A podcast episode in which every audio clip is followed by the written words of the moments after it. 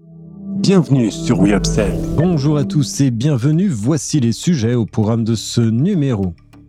Wet Watchers prend du poids au rayon régime. Sobriété énergétique Nutella ressort son pull de Noël. Apivore végétalise le rayon charcuterie avant Noël.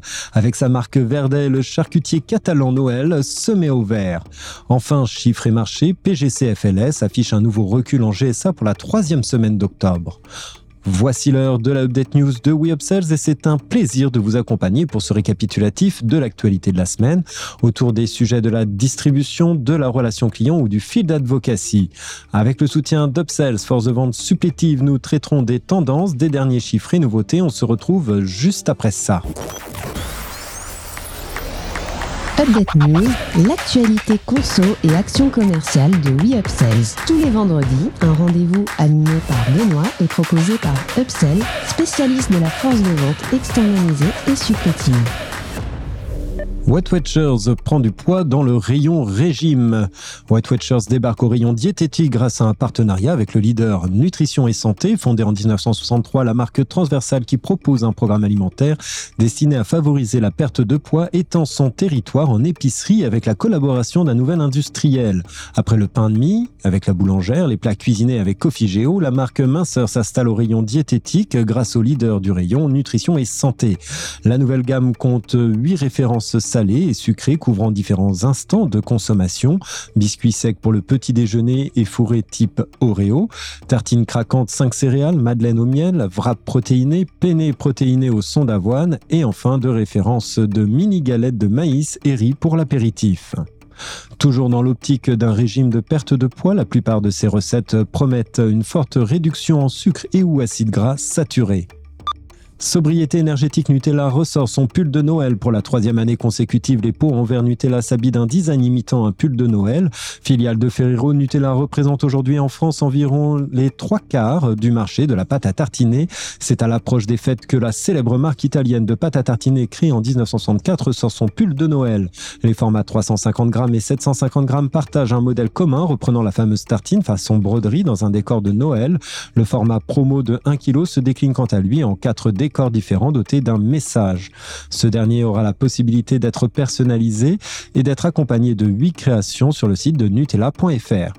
En parallèle, la marque réédite un véritable pull à ses couleurs. Comme l'an passé, l'achat d'un pot permettra de participer à un tirage au sort afin de gagner ce même pull et briller notamment le 16 décembre, journée dédiée au pull de Noël.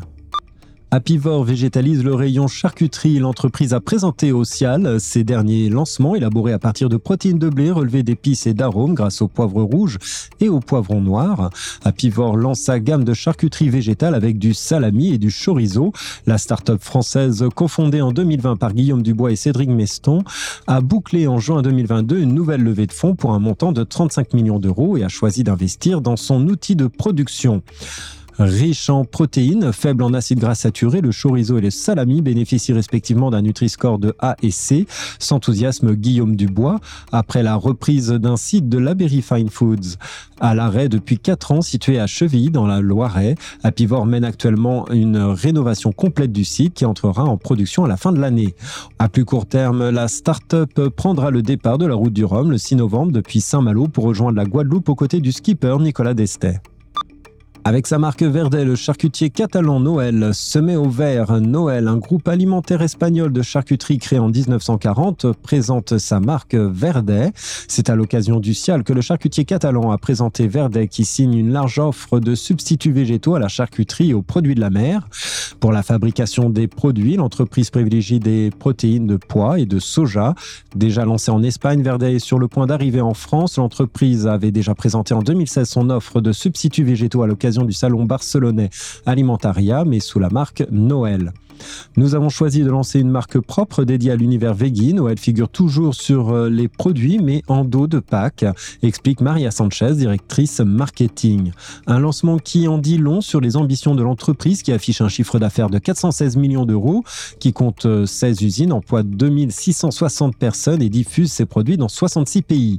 Près de 30% de son activité est réalisée sur son marché domestique avec la charcuterie, la viande fraîche, représente également 30% de son activité, le traiteur principalement pizza, croquettes et soupe près de 10% et l'export contribue à 30% de son chiffre d'affaires. Noël a fait de la France euh, le second marché européen à l'export avec son jambon ou encore ses chorizo. Chiffres et marchés, PGC FLS affiche à nouveau un recul en GSA pour la troisième semaine d'octobre. Toujours porté par l'inflation qui s'accélère encore en octobre, les ventes en valeur des PGC FLS en GSA poursuivent leur euh, développement. La semaine dernière, le rythme fléchit par rapport aux deux semaines précédentes et les ventes en volume se contractent pour la quatrième semaine consécutive, atteignant moins 3,6% versus 2021. Toutefois, la croissance volume par rapport à 2019 s'amenuise pour finir à plus 0,4%.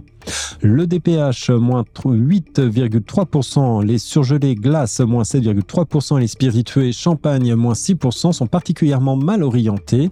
La chaleur automnale déjà notable la semaine dernière soutient les ventes de glace à plus 1,9%, mais sur des volumes bien moins importants que durant l'été. Les BRSA et les eaux sont toujours en hausse, plus 2,6%, et les bières et cidres rebondissent nettement à plus 8,9%.